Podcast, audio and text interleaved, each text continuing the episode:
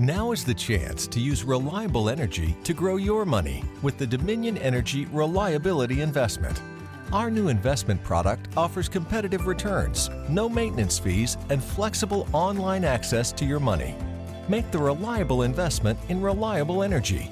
The Dominion Energy Reliability Investment. To find out more, go online to reliabilityinvestment.com. That's reliabilityinvestment.com.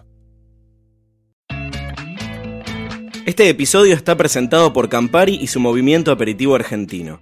Amantes de los aperitivos de todo el país eligieron a sus capitanes para sumarse al juego y crear un cóctel con historia. Mi nombre es Sebastián Atienza. Mi nombre es Mauricio Escobar. Hola, soy Pablo Pastinante. Sentirme capitán es como cuando jugaba a la pelota de chico y te ponían la cinta y te decían, bueno, sos capitán. Ver que uno puede contagiar este, el amor por, por la profesión y que, que, salga también replicado, la verdad que es toda una satisfacción. Que te den un laburo donde vos lo que haces es explotar un poco la creatividad, es como lo mejorcito que te puede pasar, ¿verdad? Para mí lo, lo lindo de Mapa es eso, poder contar a través de un trago una linda historia que nos llegue en un montón de sentidos. Tiene que ser una historia que contagie primero, que llegue a la gente. Eh, siendo un jurado te llega un libro y adentro tenés una milanesa y te va a llamar la atención. Eh, no hace falta hacer Lady Gaga, ¿verdad? Pero hay que buscarle ese ganchito para, para que la historia te, te, te llame la atención por primera vez y, y, y le des la bola que, que hace falta fue un motivo lindo para juntarse a brindar y, y, buscar nuevas combinaciones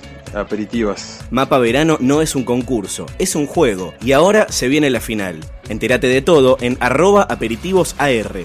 Beber con moderación, prohibida su venta a menores de 18 años.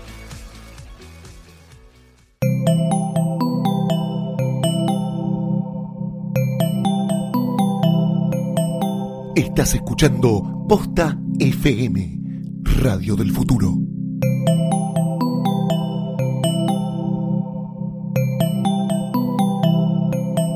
A continuación, todo lo que siempre quiso saber sobre Batman y no se animó a preguntar en Alfred Pennyworth presenta.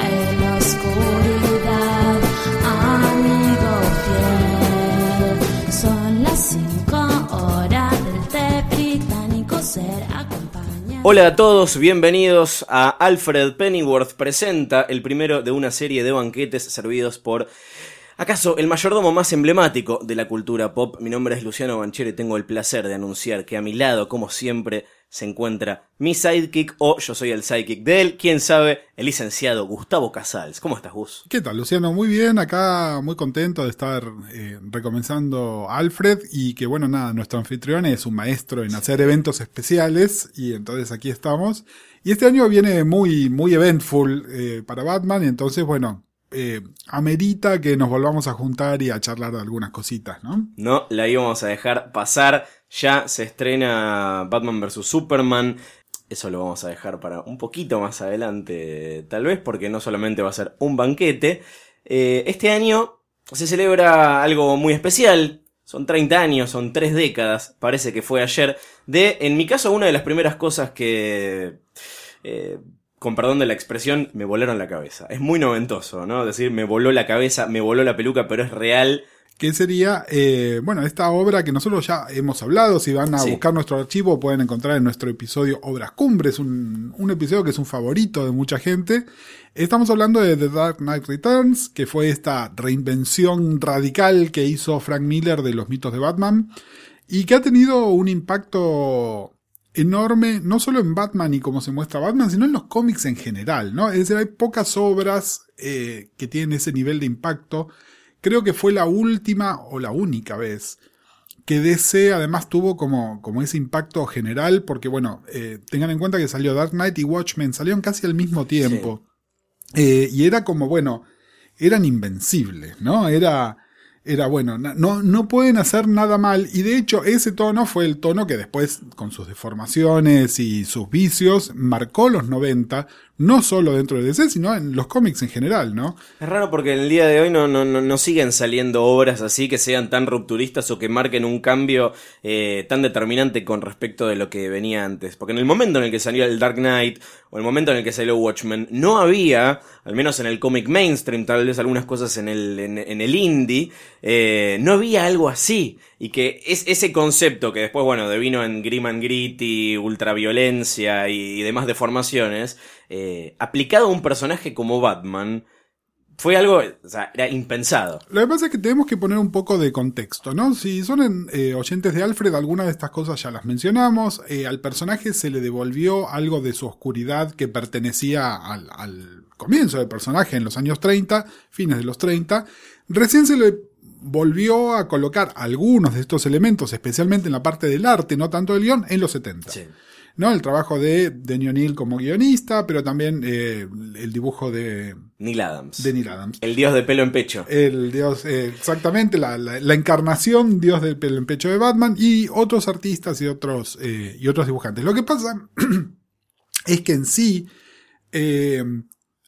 daba, era como, a ver, viste que cuando uno quiere dar la impresión de que una película es para adultos muestra una teta, ponele, o tiene, o muestra mucha sangre, pero en realidad la narración que cuentan es una narración medio infantil. Bueno, con Batman pasaba lo mismo, es decir, formalmente el dibujo era más adulto, era más estilizado, había eh, conversación policial, digamos, que por ahí daba para otra cosa, pero la historia no dejaba de ser una historia de superhéroes que tenía que ser apta para todo público. ¿Y por qué? Y por eso además te estaba comentando esto para hablar del impacto. Los cómics en ese momento, aún en los 80, que ya no vendían ni la mitad ni un cuarto de lo que vendían en los 40, donde vendían, vendían millones, igual vendían muy bien. Y de los cómics que vendían muy bien, el que mejor vendía era Batman. De hecho, a hoy en día, vos sabés que no existen cifras de venta reales de los, de los, de los cómics. ¿Sabés cómo se calculan las cifras de venta? Existe un índice, y el índice se llama el índice Batman. Es como el índice Big Mac para medir la inflación. Entonces, se considera que Batman vende 100 unidades y todos los cómics se miden en base a cuánto vende Batman. ¿Por qué? Porque la cifra de venta de Batman siempre fue más o menos estable. Que de hecho, en algún momento, en los 90 se tiraba que era en 100.000 copias. En este momento debe ser menos. Entonces, se decía que, eh, no sé, un, un nuevo número de algo, o un, un especial Dark Knight vendía 1,7 Batmans. Es ¿No? espectacular. Y, no sé, Superman vendía 0,5 Batman. ¿No? Era, era O sea que Batman vs Superman eh, queda claro quién en, gana. en el mercado, digamos, Sí. por lo menos era así. Es decir, y en esa época todavía se vendía mucho, pero sobre todo se vendía mucho Batman. Entonces, sacar un proyecto nuevo de Batman, que tenía un montón de otras cosas. A ver, Miller venía de eh, hacer con mucho éxito cosas de un tono similar en Marvel, especialmente con Daredevil. Eh, era un formato nuevo, novedoso. Eh, nosotros ahora estamos más acostumbrados al multiformato en los cómics, pero en ese momento esto salió en un formato que se llamaba Prestige. El Prestige tenía un lomito como de libro, papel de muchísima más alta calidad. Eh, todos los colores, ahora estamos acostumbrados a ver la impresión de cualquier cómic, por berreta que sea, con la paleta completa de colores hechos por computadora. En ese momento todavía eran cuatro colores. El Dark Knight está pintado, son acuarelas, que de hecho hizo Lynn Barley, y después eso fue reproducido y se podían ver como se veía por ese papel. Entonces eso ya generaba un interés. Es decir, todo esto iba a generar interés aunque nadie hubiese leído la historia. No digamos eso. Era un buen producto más allá del contenido. era un buen producto, era lo que se calculaba que iba a vender 1,5 Batmanes. básicamente. El tema es que terminó vendiendo 10 Batmanes en el año 86.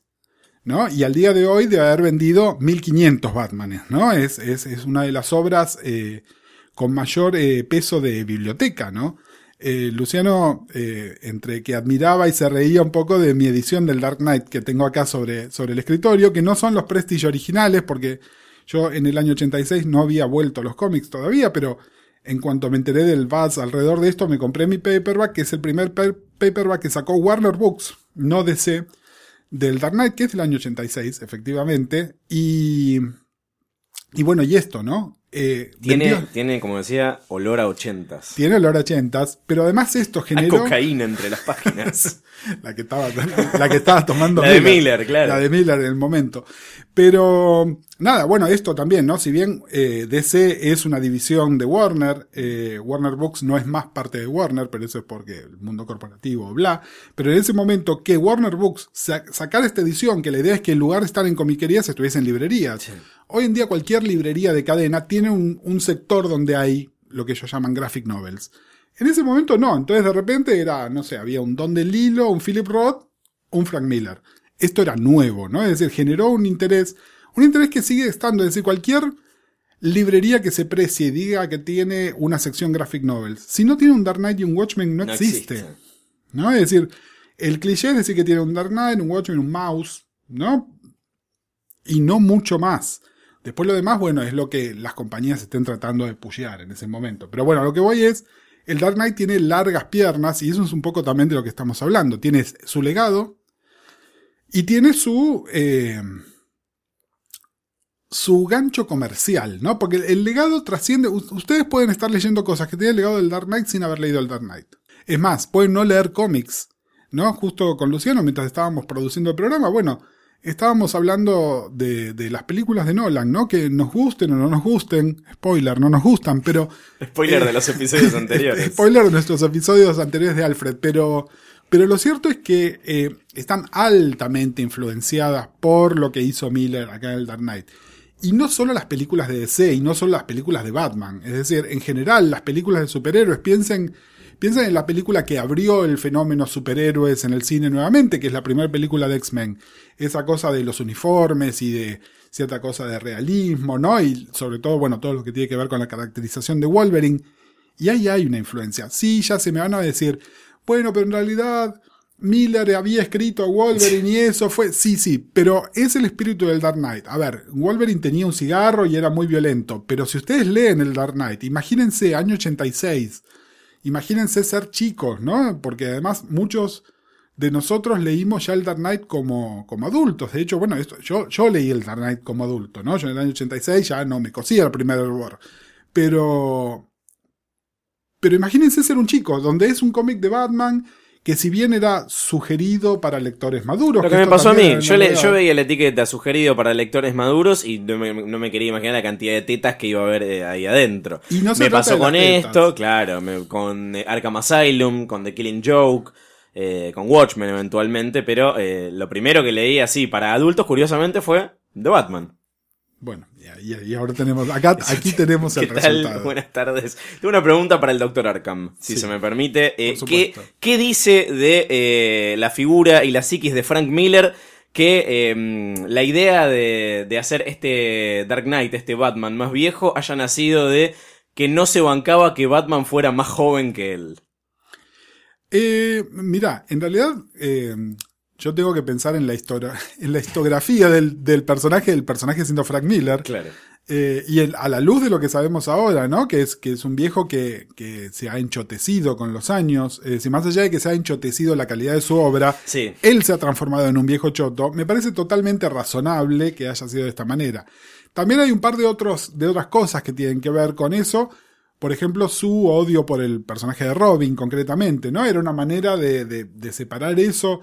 Es más, mira, de, ahora nos vamos a meter un poquito más en cuestiones eh, argumentales y de legado, pero creo que la cosa más choqueante en cuanto a respecto a historia, a respeto a la historia o no, es eh, que hay un panel en los tres volúmenes del Dark Knight, es decir, el que salió en su momento en de, de Dark Knight Strikes Again y el que Sí. está saliendo actualmente de Master Race.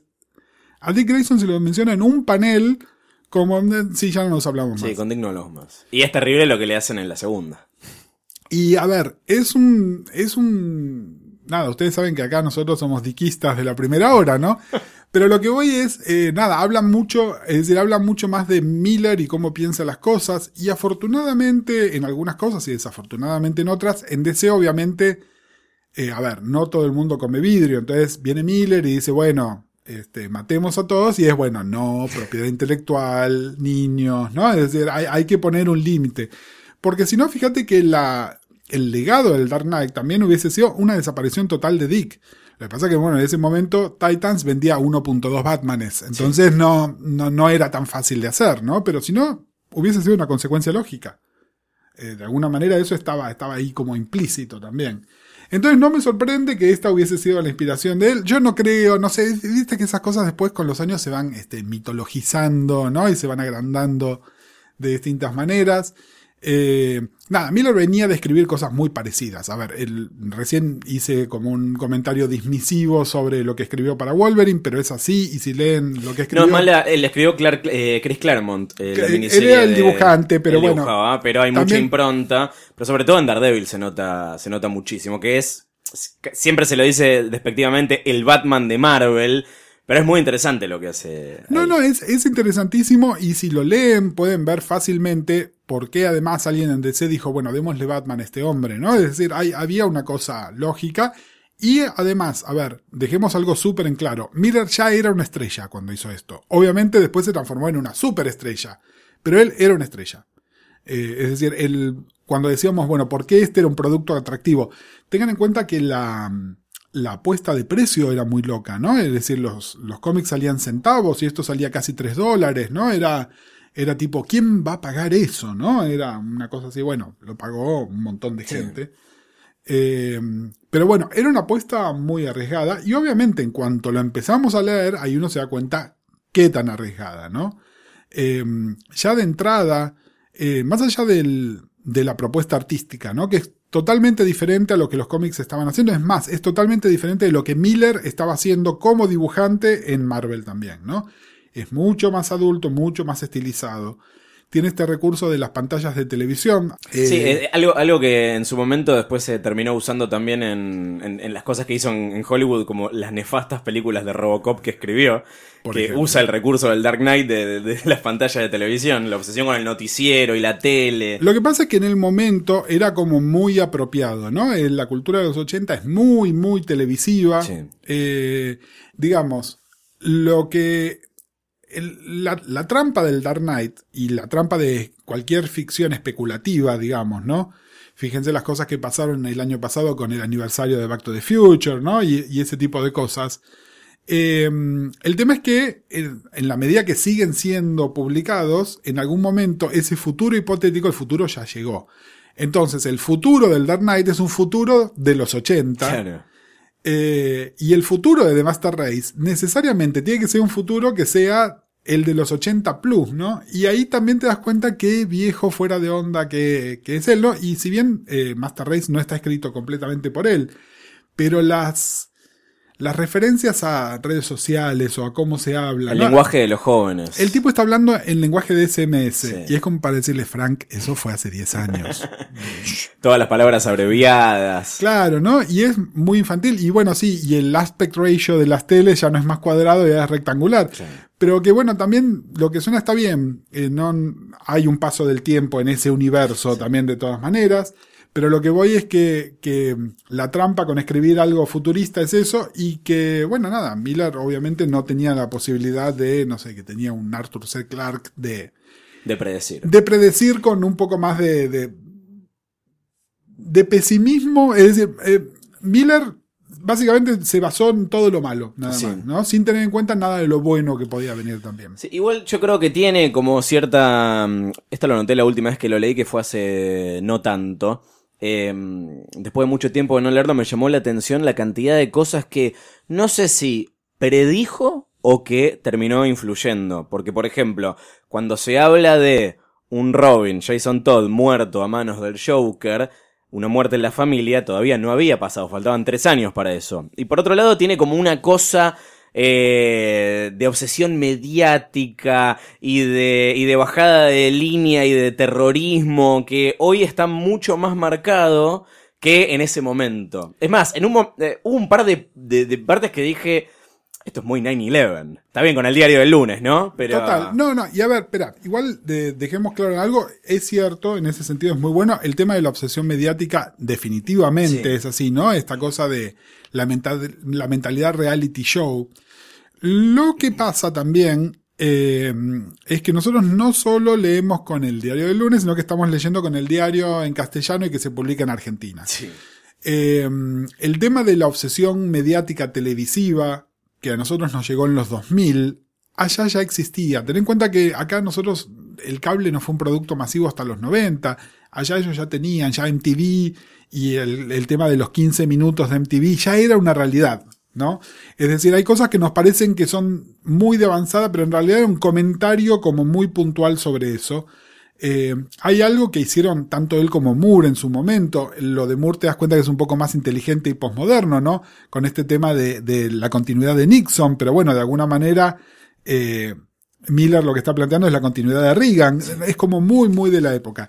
Y el tema del terrorismo, que también es cierto que para nosotros entró fuerte en nuestro radar a partir del, del 11 de septiembre, ten en cuenta que la primera guerra del Golfo es del principio de los 90. Es decir, esta realidad ya se vivía, estaba en el inconsciente colectivo norteamericano, especialmente de un tipo al que para bien o mal le interesa la política como Miller, ¿no? Eh, igual no es, no es por quitarle importancia, simplemente que nuestra lectura por ahí tiene esa cosa de que los 80 en Argentina eran muy distintos de los 80 en Estados Unidos. Muy, muy, muy distintos. Por si no quedó claro todavía cuál es la línea política de Frank Miller, estamos hablando del Donald Trump de los cómics, más o menos. Sí, igual no, no siempre fue tan así. No, ¿no? se radicalizó. Se radicalizó mucho, por ahí antes era más eh, un libertario, ¿no? Y ahora se transformó en alguien de derecha. Y el libertario, si bien nosotros lo leemos como de derecha, no es tan de derecha, ¿no? Está más cerca de un anarquista, Sí. un anarquista altamente armado. Eh, pero bueno, nada, Miller se ha puesto efectivamente de derecha y, y hay cosas que estuvieron siempre. Lo que pasa es que por ahí antes éramos más ingenuos o él era más sutil, ¿no? Yo creo que tiene que ver con la sutileza. Eh, bueno, Porque, le- o sea, basándonos solo en el Dark Knight, que es lo que hablamos hoy, lo ves eh, claramente en la, en la segunda parte que una de las cosas con las que pierde Dark Knight Strikes Again es que carece completamente de las cosas que se sugerían en la primera. Acá es casi paródico. Es, es una parodia de sí mismo. A ver, el tema también es, eh, Miller en un momento perdió el interés en hacer estas cosas. eh, obviamente si le ofrecieron una tarasca impresionante, él lo hizo. Eh, pero también hay que ver hasta qué punto él necesitaba esa tarasca. Eh, el, producto Sin City fue muy exitoso para Miller. Tengan en cuenta que él además es el dueño completo de ese copyright. Se hicieron dos películas, él tuvo un- una influencia directa sobre esas películas, es decir, plata no le faltaba. A menos que le haya gastado muy mal, que eso nos va a traer a donde estamos ahora. Eh, pero es algo que él hizo medio como parodia. Tengan en cuenta que es prácticamente contemporáneo de otra cosa que tenemos que mencionar también, que es All Star Batman and Robin. Sí. ¿No? Que es, nada, es abiertamente una porquería. Sí, que está. se- lo, lo- lo dijeron en su momento que funciona como una especie de precuela del Dark Knight y secuela de año 1, aunque no tiene puntos en común prácticamente con ninguno. Con nada. Y, y a ver, yo además, en, en general, ¿no? Considerar que año 1 forma parte del mismo universo de todo esto, me parece que le, le baja varios cambios año 1 que, que nada, me parece. A ver, más allá de la influencia, la importancia que tiene el Dark Knight y cómo me gusta el Dark Knight, para mí año 1 es una obra mucho más importante. Porque los efectos de año 1 sobre la narrativa propia de Batman nos acompañan hasta hoy y, y de buena manera, digamos, ¿no? Hubo una serie de redefiniciones de Batman, de Bruce, de Alfred, de Gordon, De Catwoman. de Catwoman, Sí. que son importantísimas eh, de, de Ciudad Gótica como, como una entidad, ¿no? Que son las que, las que hasta hoy todavía se siguen reinventando con- constantemente. En cambio, el Dark Knight es más esta cuestión de tonalidades, esta cuestión de la hiperviolencia, es esta cosa de la vuelta a la imagen del vigilante abiertamente presentado como un vigilante. Porque, a ver, la, la idea de que los superhéroes son vigilantes, especialmente aquellos que no son este, Truth, the American Way, bla, whatever. Sí, sí. Eso que en los 90 se transformó en moneda común y que hoy lo vemos todo el tiempo, eh, lo vemos todo el tiempo en las películas de superhéroes que estamos viendo, lo vemos en las series de televisión de superhéroes que estamos viendo, lo vemos en los cómics, en cualquiera. Es decir, estamos en un punto donde The Friendly Neighborhood de Spider-Man es una amenaza, ¿no? Porque antes el único que lo veía como una amenaza era JJJ, Jameson, claro. pero, pero ahora es, a ver, eh, realmente, ¿no? Hacer un Dark and Brood en Spider-Man es no entender el concepto en lo más mínimo. Pero bueno, eso, eso es influencia de Dark Knight, sin, sin lugar a dudas. Eh, estábamos hablando de, de estéticamente cómo era rupturista el Dark Knight antes de abrir todas estas ventanas y hablando de ventanas podemos hablar del formato de 16 paneles que en ese momento era una locura. Eh, también una- en línea con lo que mostraba Moore en, en Watchmen de la grilla de 9, que también lo hizo en The Killing Joke. Sí, eh, es una locura. Eh, Gibbons y Boland, ¿no? no Es una, una locura, es una locura porque además eh, lo que tenía es una cantidad de información, ¿no? Entonces, miren, estoy pensando, por ejemplo, es una lástima, no tengo, no tengo la, la paginación original, pero si no me equivoco es la página 34 del libro original, que es el debate entre Lana Lang, que está defendiendo la postura de Batman, y, este, y esta otra persona que está en contra. Que más allá de que sean 16, la cantidad de diálogo que Sí, tiene sí, es una cosa de locos, no es prácticamente como, como un guion. Eh, me parece que la, la ruptura estaba en eso.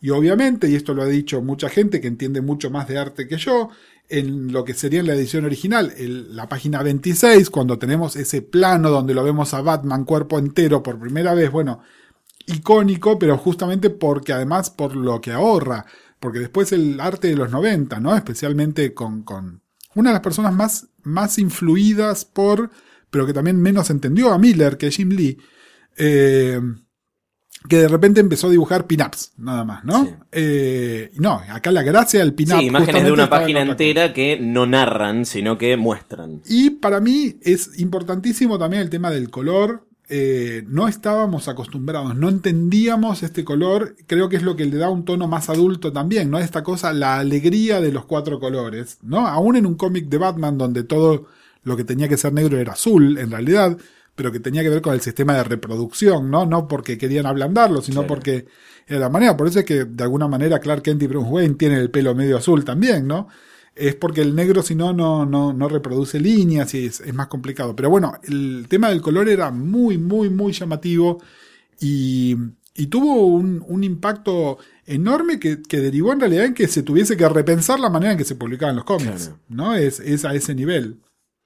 Y, y bueno, básicamente lo que hizo también es, volvamos, eh, Batman vendía, las cómics se vendían en Batman. eh, se Sí, ven- 1,5, estaba bien.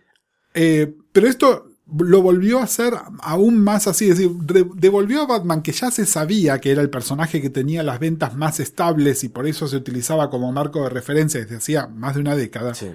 pero lo puso aún más en ese lugar, ¿no? Pasó a ser como una de esas cosas eh, indudables, ¿no? Una de esas cosas que nadie, que nadie discute, que nadie... Eh, digamos, la posición que tiene Batman hoy, es decir, eh, por eso existe Alfred Pennyworth presenta y no hay un equivalente de otras cosas, y es más, miren que con Luciano lo hemos pensado, ¿no? Bueno, como qué, qué concepto eh, merecería el trato que tiene el Dark Knight? Ninguno. Básicamente es eso. Y a ver, si ustedes tienen que pensar en qué le hago leer a alguien, ¿vieron? normalmente es una conversación de adolescente con su padre, ¿no? ¿Qué les puedo dar a leer a eh, un adulto para que vea que los cómics no son para chicos? ¿no? Y uno piensa, bueno, Watchmen o Dark Knight.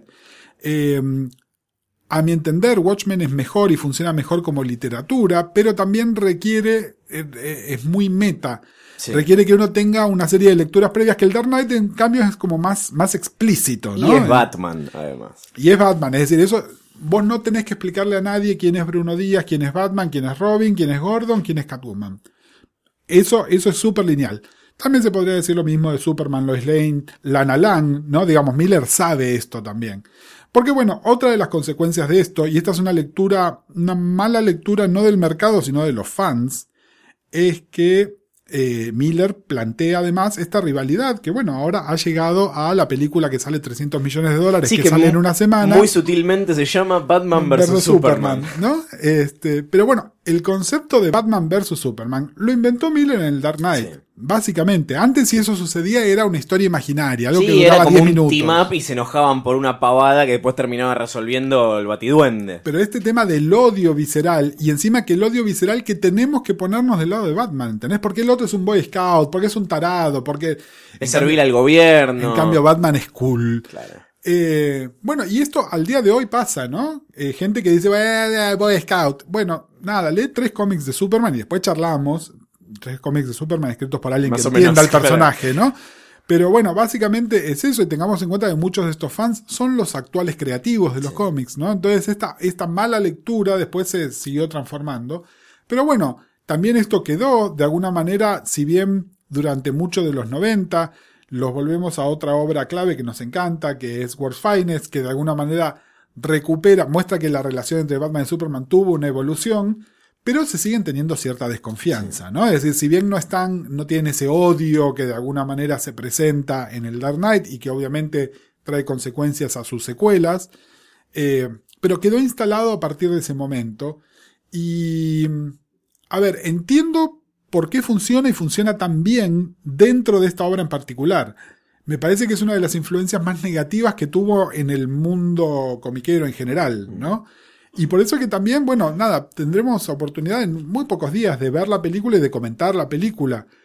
Pero conceptualmente me parece que parte de un error. No, pero además en el universo del, Dark Knight, en, en The Dark Knight Returns puntualmente, eh, lo que te plantea es que los superhéroes prácticamente están proscriptos, por igual, bueno, otra coincidencia con Watchmen, ¿no? Que Batman se retiró después de una tragedia y que el resentimiento con Superman pasa porque es el único que sigue sancionado. trabajando y cuenta con el visto bueno del gobierno. Acá no funciona de la misma manera, pero bueno, vamos a juzgar después en otro banquete de Alfred. Eh, todo esto que contás, de todo esto que estamos hablando de Dark Knight Returns, eh, no, no, no, no lo estamos desmereciendo, no se le está quitando la, la importancia cultural que tiene, la influencia tremenda que se siente incluso hoy. De, de hecho, eh, a mí me generó placer volver a leerlo recientemente. Creo que se la banca todavía con las Se cosas la que tiene. Mirá, eh, hace poco tuve la oportunidad también, eh, de Dark Knight, hace relativamente poco tiempo se hizo una adaptación animada, Sí.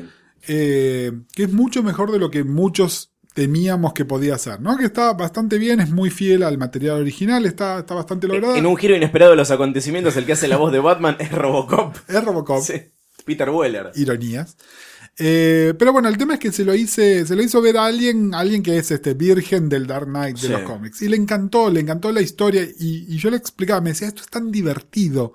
¿No? Porque nosotros ahora ya estamos haciendo el análisis meta. Nosotros Sí, perdimos el concepto de lo Batman adentro de un tanque. Claro, es decir, perdimos el- la idea de que esto era divertido y que tiene que divertir. ¿No? Y es eso, y, y ojo, a ver, acá es donde yo le doy el gran mérito a Miller, ¿no? La gente se queda con la caracterización de Batman, pero la historia es solidísima. Narrativamente es buenísimo. El concepto de que tiene dos partes, ¿no? Que, que fíjate que incluso cuando se hizo en la película, la película se hizo en dos partes, Sí. Queda mucho más claro, pero porque son dos arcos del mismo personaje, pero hay una parte A y una parte B, que obviamente la parte B no puede existir sin la parte A, pero, pero me parece que narrativamente está impecablemente hecho, ¿no? Y, es, y, eso muestra también lo poderoso del concepto también, ¿no?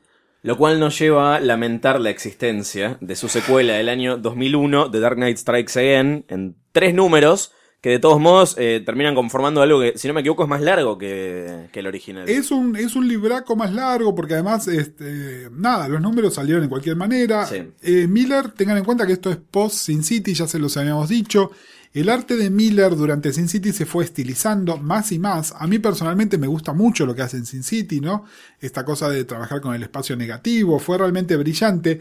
Acá, en realidad, salvo en un par de cosas donde se nota que es Miller y se nota que es el Miller post Sin City, el efecto es más es una parodia, es una Claro. parodia de él mismo, pero me parece que es una parodia intencional del mismo, ¿no? Que demuestra como un gran desprecio hacia la compañía que le estaba pagando un montón de plata, hacia el público que lo iba a comprar por su nombre, por la historia que estaba implícita en el concepto Dark Knight, ¿no? Es, eh, es como un, ¿saben qué? Miren por dónde me paso lo que ustedes... Es, es ese, es ese nivel que yo le noto.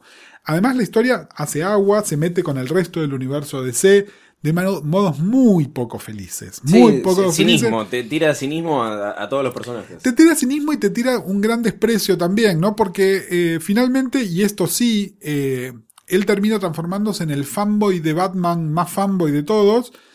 Y ser el fanboy de algo significa que desprecias a lo demás, Mm.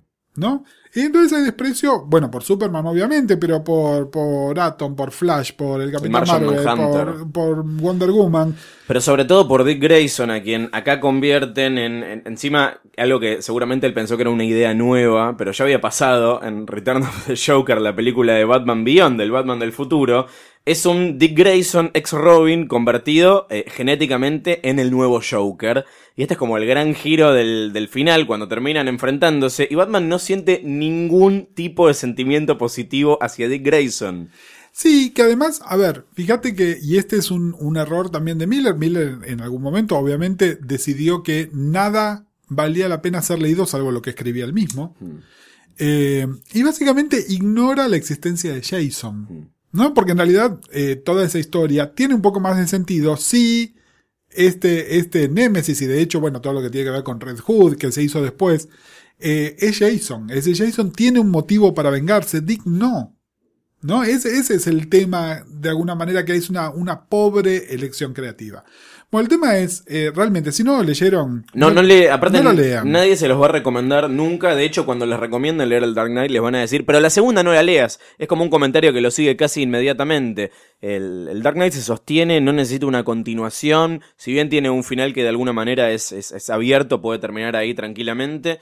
Eh, si quieren leerlo por un afán de completismo, adelante. Sí, Se van a eh, encontrar con algunos hipsters que les van a decir, en realidad no es tan malo, es que fue incomprendido. No, No, es una porquería. no, es una porquería. No, es una no, porquería. no tiene, no tiene disculpa. Sí, este, si son artistas, y especialmente si son artistas que admiran a Miller, es interesante verlo para ver eh, dónde el arte de Miller evolucionó y dónde se rompió. Sí. ¿Dónde se rompió? Se rompió acá. ¿No? Es muy. Y los colores de Lynn Barley. eh, Que yo no descarto que el divorcio haya venido a causa de esto.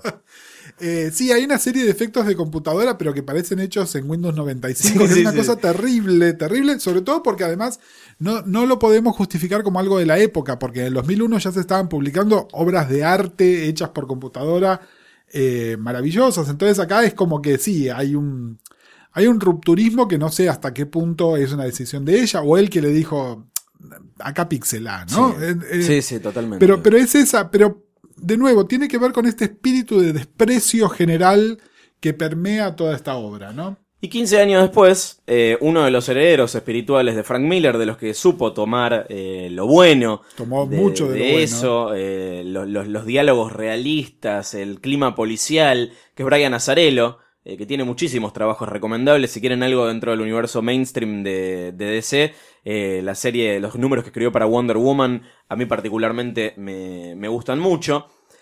Y se dice, en realidad, es una colaboración en el guion entre Frank Miller y Brian Azarello, esta tercera parte que se llama The Master Race, que van a ser ocho números de los cuales hasta ahora salieron eh, tres al momento de grabar esto.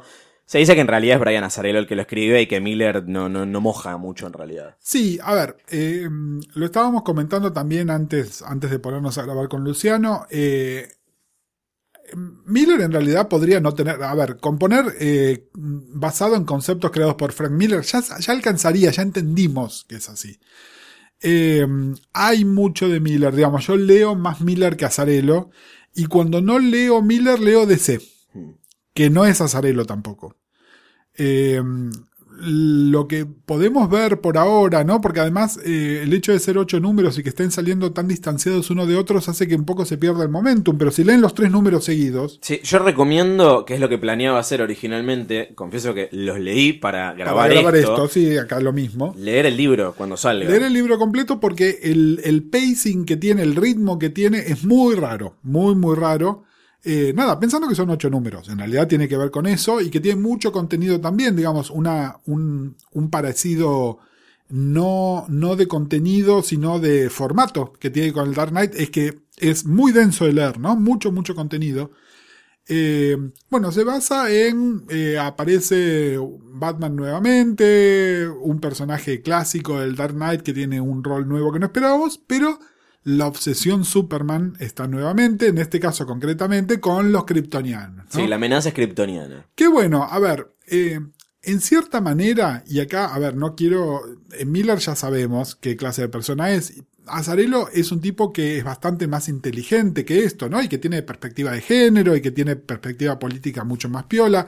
Pero de alguna manera me parece que en este momento los kryptonianos son como los marcianos en la Guerra Fría, ¿no? es decir, es, están obviamente, porque fíjense que eh, son, eh, están altamente organizados, son fanáticos, entre eso y que las mujeres empiezan a usar burkas hay minutos, ¿no? Es decir, me parece que es una metáfora medio pesada. Sí.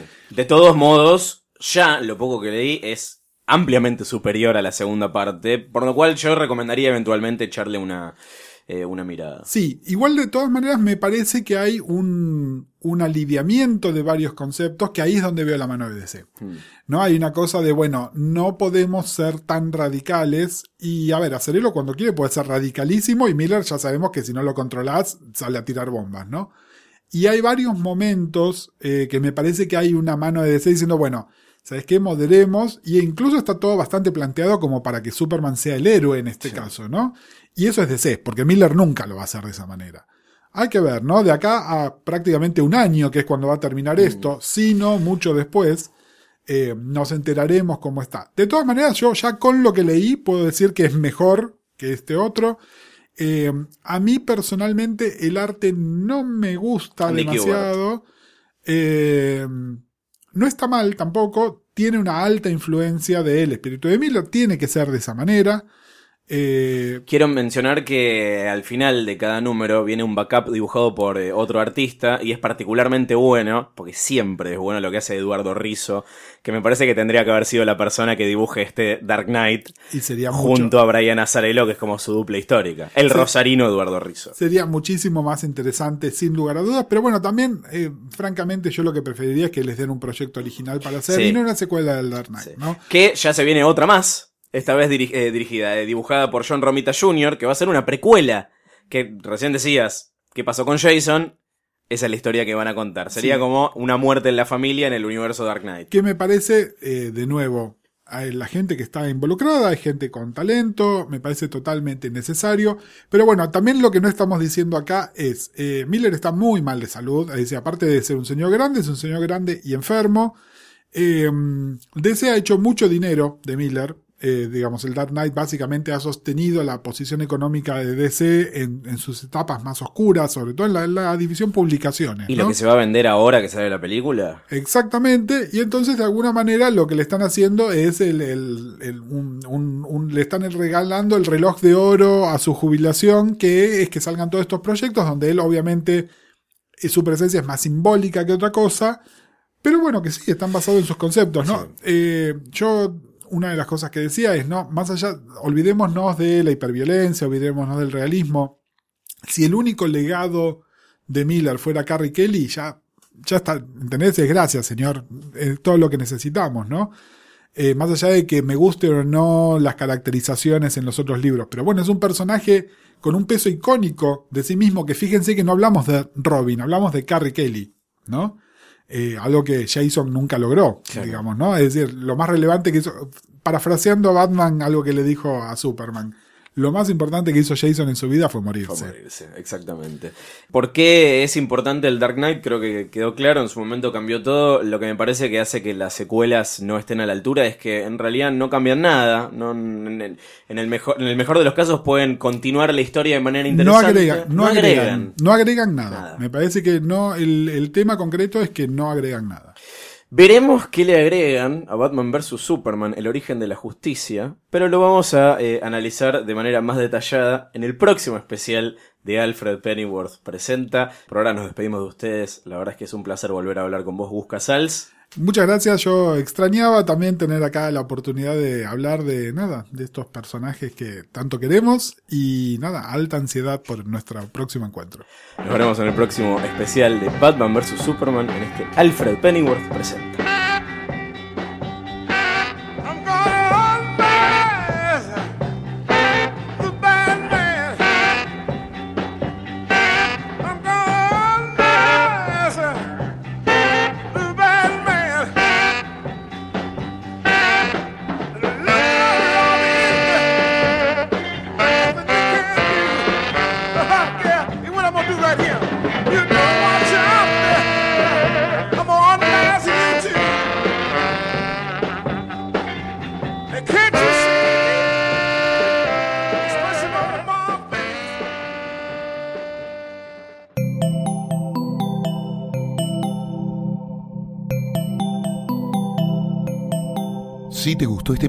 Hay mucho más en nuestro sitio. Métete ahora en posta.fm. También puedes llevarnos en tu teléfono. Busca Posta FM en las tiendas online de Android y Apple.